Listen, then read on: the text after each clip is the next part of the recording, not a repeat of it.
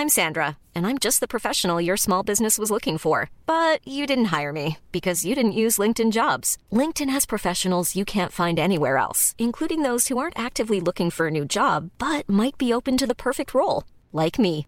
In a given month, over 70% of LinkedIn users don't visit other leading job sites. So if you're not looking on LinkedIn, you'll miss out on great candidates like Sandra. Start hiring professionals like a professional. Post your free job on linkedin.com/people today.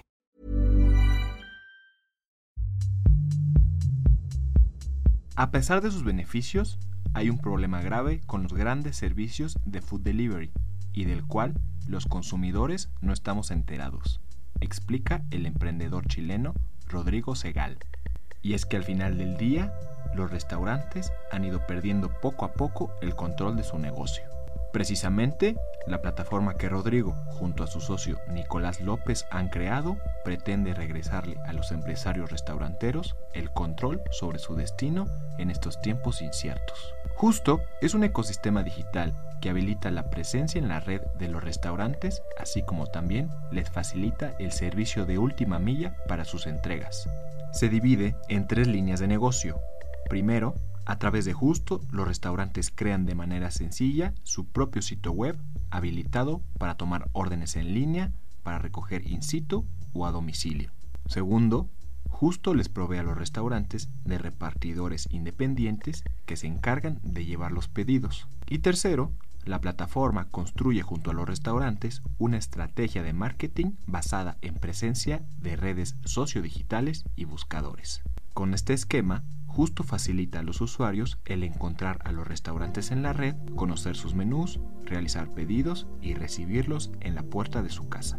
Todos los restaurantes habilitados por Justo son parte de una misma red, por lo que los datos de pago y domicilio de los consumidores son portados de sitio en sitio sin que tengan que registrarse para cada uno, haciendo más fluida la experiencia. Según explica Rodrigo, el que los restaurantes tengan su propio sitio web ha ido recobrando relevancia entre los empresarios debido a los desequilibrios que la industria del food delivery ha generado. Debido a las altas comisiones sobre el pedido que plataformas como Uber Eats, Rappi o Sin Delantal cobran, los restauranteros están buscando que los clientes compren directamente al comercio y sin intermediarios. Y es lo que justo les provee, el cual dice cobrar la mitad del costo de las aplicaciones de food delivery y aportarles un servicio de mayor valor agregado. Esto es importante, pues con ello los restauranteros pueden duplicar sus ingresos en medio de la pandemia en la que se estima que 15 de cada 100 restaurantes han cerrado sus puertas según la Cámara Nacional de la Industria de Restaurantes y Alimentos Condimentados.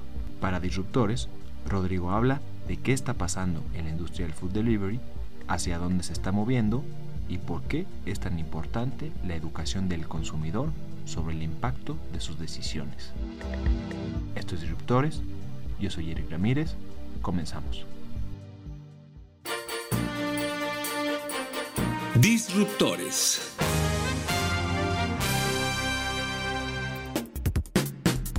Sí, yo soy Rodrigo Segal, uno de los fundadores de Justo y Justo es el mejor socio que un restaurante o un comercio pueda tener. Nosotros resolvemos el problema de manera integral que tienen los restaurantes para armar sus canales directos, es decir, armar una página web, una aplicación móvil nativa, conectarla con nuestro sistema de última milla, porque tenemos una red de despachadores en todos los mercados que estamos trabajando y también los ayudamos con generación de demanda para que ellos aprendan cómo hacer su propio sistema, o sea, cómo potenciar su canal directo por sobre todos los otros canales, que normalmente es el canal más rentable que tienen. Para nosotros la base de nuestro servicio es una página web con el dominio oficial del restaurante. Por ejemplo, sería desarrollar la página web de la casa del toño.mx y esa página es oficial de ellos. Nuestra marca es como que está en segundo plano. Lo más importante es la marca del mismo restaurante. Y en esa web agregamos nuestra tecnología de orden en línea que tiene muy alta usabilidad y conversión de, de los clientes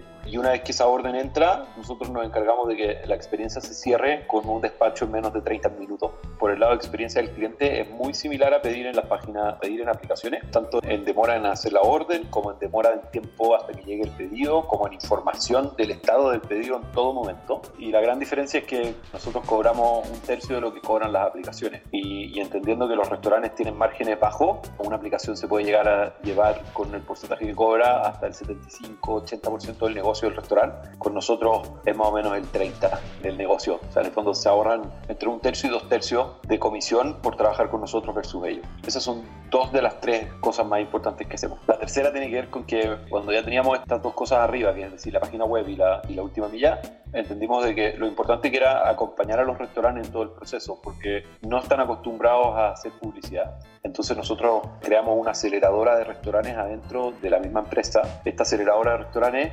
trabaja de la mano con un coach que nos va guiando todas las semanas para crecer un 10% sobre la semana anterior y el objetivo final es lograr que el canal directo sea el canal más importante. ¿Cómo hacen esta aceleración? El coach los acompaña en primero mantenerse activos en redes, segundo en hacer inversión publicitaria efectiva. Esta inversión publicitaria efectiva significa que nosotros invertimos en nombre de ellos en Google Ads, Facebook Ads, Instagram Ads y estos tres lugares con el foco de que conviertan en ventas. Y lo bueno es que hasta ahora nuestro retorno sobre la inversión, que se llama ROAS, es de 18x el promedio. Entonces, si ellos invierten 100 dólares en publicidad, en promedio deberían vender 1.800 dólares. Eh, porque una cosa es cuál es la diferencia contra las aplicaciones y otra cosa es cuál es la diferencia contra los actuales potenciales proveedores que existen en la región. Y contra las aplicaciones es, es mucho más barato y mucho más personalizado y cercanía hacia el, de cara al cliente. Cuando hay una orden, no sé si ustedes han pedido alguna vez en, en, aplicaciones, pero cuando hay un problema con la orden, uno queda en un estado terrible donde te, hablas con una grabadora y te devuelve puntos y no te solucionan el problema al final. Acá no, el soporte lo ve el, el restaurante, el restaurante puede tomar decisiones y hacer cambios y, y resolver el problema para que el cliente quede contento. Pero si es que no nos toman a nosotros y buscan una solución de una plataforma para hacer una página web, lo más probable es que tengan que tomar entre 3 y 5 proveedores distintos y conectarlos a todos. El primero es que tienen que construir una página web, el segundo es que se tienen que conectar con un sistema de última milla como para despachar la comida o contratar flota propia, que hoy día ya no es factible casi en ningún mercado porque están todos acostumbrados a externalizarla. Y aparte de eso, tienen que integrar al menos una agencia de marketing digital que cobra un porcentaje sobre la inversión y esos tres proveedores, tener a alguien que esté encargado de los tres proveedores. Nosotros buscamos un servicio que solucione esas tres cosas y que no tengan que tener a nadie encargado, sino que nosotros nos, los ayudamos y nos hacemos cargo. Entonces, como que se olvidan de una preocupación muy grande que es conectar a tres proveedores, apretando un botón, firmando un contrato con un número y hay un equipo muy grande nosotros que los ayuda en todo momento. Nosotros tenemos una teoría que no ha funcionado muy bien, que es que las aplicaciones, como tú hablaste ahora, es como la diferencia entre ir al mall a comprar una ropa y que voy a ir a ver cuál compro. No estoy decidido cuál comprar. Pero una vez que ya decido que me gusta esa tienda, esa marca, lo más probable es que busque comprarle directo y no me pasee por el mall y vaya directo a comprar. Entonces nuestra teoría, que es la que creemos mucho, es que la segunda orden de un cliente que ya le gustó tu marca y ya le gustó tu comida, tiene que venir directo.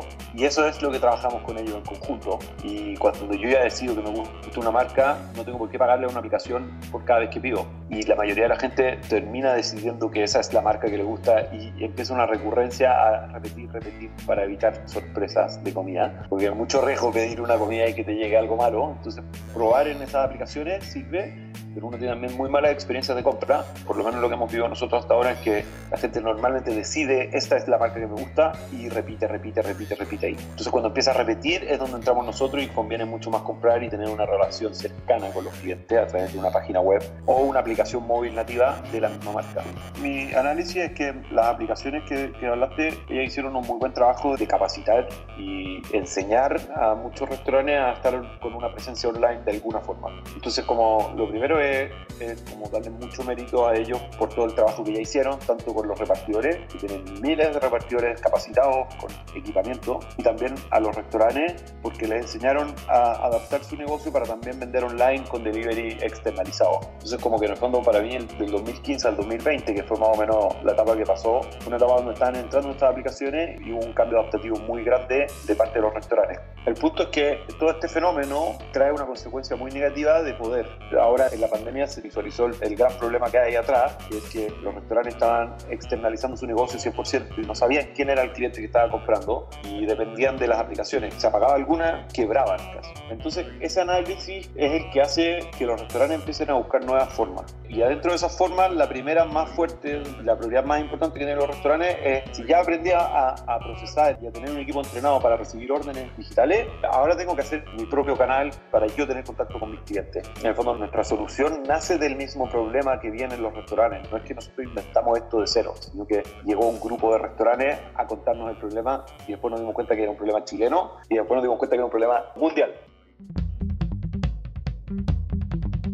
Antes de esto, nosotros con Nico, que es mi socio, hicimos un exchange de criptomonedas. Ese fue nuestro primer negocio junto, que es como un Bitso chileno. Y, este, y esta empresa tuvo una explosión muy grande al inicio, cuando arrancó el 2017 a finales, justo cuando estaba el hype o el valor más alto de la historia del Bitcoin. Nosotros salimos un mes antes de eso, entonces nos absorbimos casi toda esa demanda y aparte digamos una criptomoneda chilena que a la prensa le encantó, que se llama la chaucha. Es como decir el vuelto. Cuando yo pago y me dan un pequeño vuelto, eso es la chaucha. La enrolamos en, nuestro exchange a 0.1 dólares y en un mes llegó a 10 dólares y eso hizo que la prensa mundial, incluso salió en medios chinos, rusos, Bloomberg, salió en todos lados y eso hizo que llegaran 60.000 usuarios y que el primer mes ya tuviéramos transacciones de más de 30 millones de dólares. Entonces como que vivimos esa explosión de la noche a la mañana, pasar de no existir a tener una empresa funcionando con ingresos y con equipo y tener que agregar cosas. Después de eso, lo bueno viene lo malo, obviamente.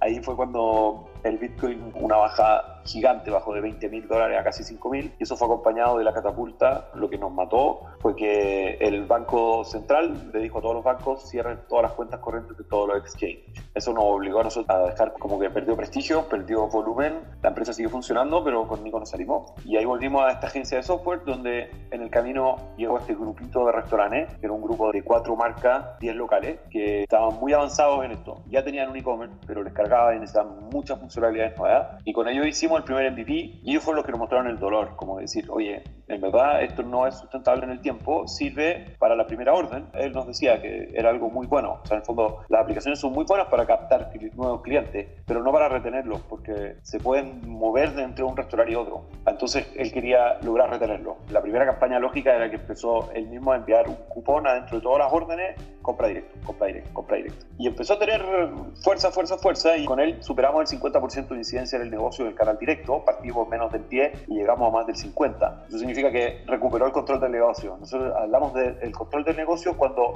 más del 50% de tu venta depende de tus canales. El directo, el canal físico, el canal de pickup, canales no que estén externalizados por un tercero, sino que los canales directos. Nosotros clave la recuperación del negocio y con él lo logramos. O sea, y ahí yo salí a buscar nuevos clientes, a ver si era un problema local o mundial. Y se fue, fue muy fácil empezar a vender, pero nos mostraron muy evidentemente los, los restaurantes el problema más grande que tenían no era la página web, no era el marketing, sino que era la última milla. Y que era la principal razón de por qué tomaban a las aplicaciones. El momento que nosotros agregamos el servicio de última milla, que fue más o menos hace un año, en julio del 2019, ahí el producto como que cambió nuestro estatus a un producto mucho más completo y, empezaron a llegar mucho más restaurantes. Y a final del año pasado también fue que agregamos este tercer servicio de nuestro core business, nuestra parte como carne, carne fuerte, dura, que es la aceleradora. Y con eso llegamos a prepandemia. Acá en Chile estuvimos en cuarentena casi cinco meses y calzó también con un tiempo así muy curioso que, que fuimos seleccionados por, por la aceleradora Y Combinator. Y este momento fue como súper curioso porque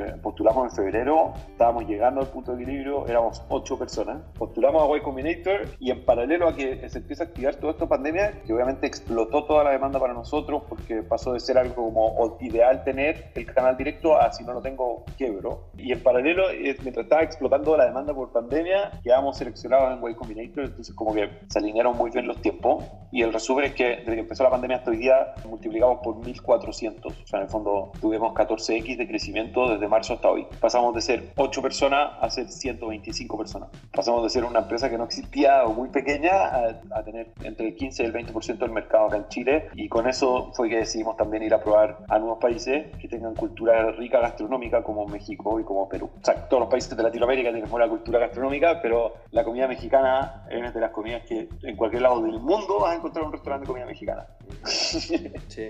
Sabes que, Eric, que lo más difícil no ha sido la captación de nuevos restaurantes. O sea, en el fondo las marcas están muy entusiasmadas en partir. Lo que nos ha costado mucho y, y me encantaría darle mucho énfasis es que nosotros estamos abriendo dos mercados en simultáneo. Chile tiene una cosa muy particular. La Asociación de Emprendedores de Chile es muy, muy, muy, muy fuerte políticamente y el chileno ya está muy acostumbrado a apoyar el emprendimiento. Y hasta ahora la barrera más grande que nos estamos topando en México es esa misma, es lograr concientizar al mexicano de que al pedir directo al restaurante, pedir directo al emprendedor que está atrás del restaurante, lo está ayudando muchísimo. Y ese desafío es el desafío comunicacional que estamos hoy día y de hecho estamos justamente trabajando con el, con el equipo de prensa en eso. Queremos evidenciar ese punto de que ir a la página web y pedir directo al restaurante hace que el dueño del, del, restaurante duplique sus ingresos. Y lograr comunicar eso no es fácil, pero el llamado que estamos intentando hacer en México es apoyen el emprendimiento, ya sea a través de una página creada por Justo o por cualquier otro proveedor, pero siempre pedir directo y evitar las aplicaciones va a ayudar a toda la cadena, porque en el fondo no está solamente el restaurante, el restaurante tiene proveedores hacia abajo que también sufren con este exceso de cobro de comisiones y ayudar a la cadena completa. Y no necesariamente el llamado es que pidan con Justo, sino que es que pidan directo. Ese es como el llamado que estamos buscando. Lo bueno es que cuando un cliente ya se hace cliente de alguna página web de Justo, puede moverse entre las páginas web sin hacer nuevo login y tiene la tarjeta de crédito guardada y tiene todas las comodidades que tiene una aplicación de fácil compra. En el fondo son minutos para comprar. Son esas dos cosas. Cuando ya se llega a una red de más de mil marcas en, los países, se hace publicidad mucho más efectiva, la gente se cambia de un restaurante a otro de forma un poco más fácil, le da mucha confianza que estemos atrás de la página, tanto para pagos como para devoluciones, para servicios, para que llegue el pedido rápido, etcétera. Entonces como que estamos siendo una especie de sello de, de calidad. Todo eso se desarma si es que no hay un apoyo real de la gente a los emprendedores. Entonces, un mensaje final es para todos los restauranteros y gente, no es una mezcla de mensajes, pero el principal es para los restauranteros de México. Nos encantaría poder ayudarlos y quería dar una promoción especial para este podcast, para la gente que lo escuche y sea restaurantero, pueda ir a hablar con alguien del equipo comercial de Justo y les vamos a dar un 100% de descuento en la instalación, cosa de que no tengan que pagar nada al inicio y puedan salir a la venta sin ningún costo porque estamos buscando ayudar a los restauranteros. El apoyo al emprendimiento es algo muy importante que, que, puede marcar un cambio muy grande en un país. Y me encantaría poder aportar para lograrlo. Y si hay alguien, alguna asociación gremial o alguien que quiera hablar con nosotros, felices de potenciarnos mutuamente. ¿Tienen objetivos en el corto y mediano plazo México y a nivel regional? Este, ¿Planes de abrir otros mercados? O sea, por ahora nosotros nos tomamos con calma, no, no tenemos el apuro tan grande. Ahora nuestro foco principal es México, por lejos. Es donde queremos tener más presencia, es llegar a un estado parecido al de Chile. O sea, queremos tener mil marcas antes de que se acabe el, el año. Y el objetivo más importante y más difícil es el otro, verdad, es la concientización. Y nos importa más eso porque hace un impacto más grande en la economía completa. Perú estamos viviendo exactamente lo mismo y estamos viendo un apoyo mucho más grande por defecto. Como que está mucho más metido en la cabeza de, en Perú que lo que ha sido hasta ahora en México. Entonces como que nos preocupa, no tanto por nosotros, sí, nos preocupa mucho por los emprendedores mexicanos. Apoyar el emprendimiento que es el motor de la economía en la mayoría de los casos y en México debe ser también. No tener el apoyo de la gente hace que sea muy difícil emprender porque llega un emprendedor gringo, un emprendedor de Estados Unidos y, y lo apoyan más que al emprendedor mexicano. Entonces eso es preocupante y nos encantaría provocar un cambio. Gracias por escucharnos. Si hay alguna empresa disruptiva de altos vuelos o algún emprendimiento del cual quieras escuchar, no dejes de escribirnos a podcast.om.com.mx o en Twitter en podcastom. Te invitamos a suscribirte a nuestro podcast hermano Economía Pesada con Luis Carriles y Mario Alavés, en el que podrás enterarte de qué está pasando en el escaparate económico del país con su particular estilo. Este es un podcast de la Organización Editorial Mexicana, grabado en los estudios de ABC Radio en la Ciudad de México.